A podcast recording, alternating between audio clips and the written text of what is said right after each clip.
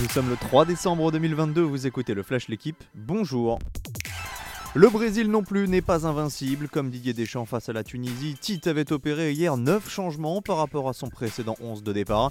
Ce turnover n'a pas plus réussi aux Brésiliens qu'aux Français puisque le Cameroun a fait chuter la Seleção 1-0 but d'Aboubacar.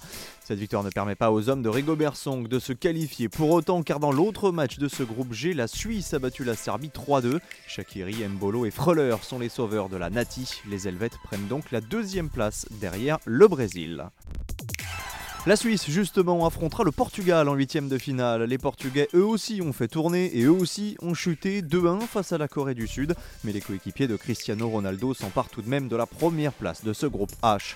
Les Coréens sont également qualifiés grâce à leur but vainqueur dans le temps additionnel qui condamne l'Uruguay, pourtant tombeur 2-0 du Ghana.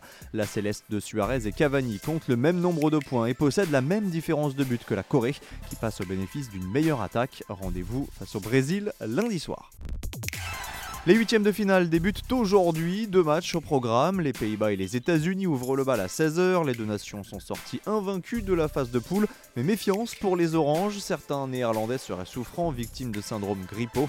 À 20h, l'Argentine de Messi défie l'Australie, deuxième du groupe de la France. Les Bleus, eux, attendront demain à 16h pour défier la Pologne. C'est un petit tremblement de terre dans le monde du cyclisme. Jérôme Pinault a libéré hier ses coureurs du team BNB Hotel. Le manager français a indiqué aux 22 membres de son effectif qu'il n'avait pas réussi à finaliser son ambitieux projet mené avec la ville de Paris. Conséquence, l'équipe pourrait tout simplement disparaître, laissant coureurs et membres du staff sans emploi à quelques semaines de la reprise.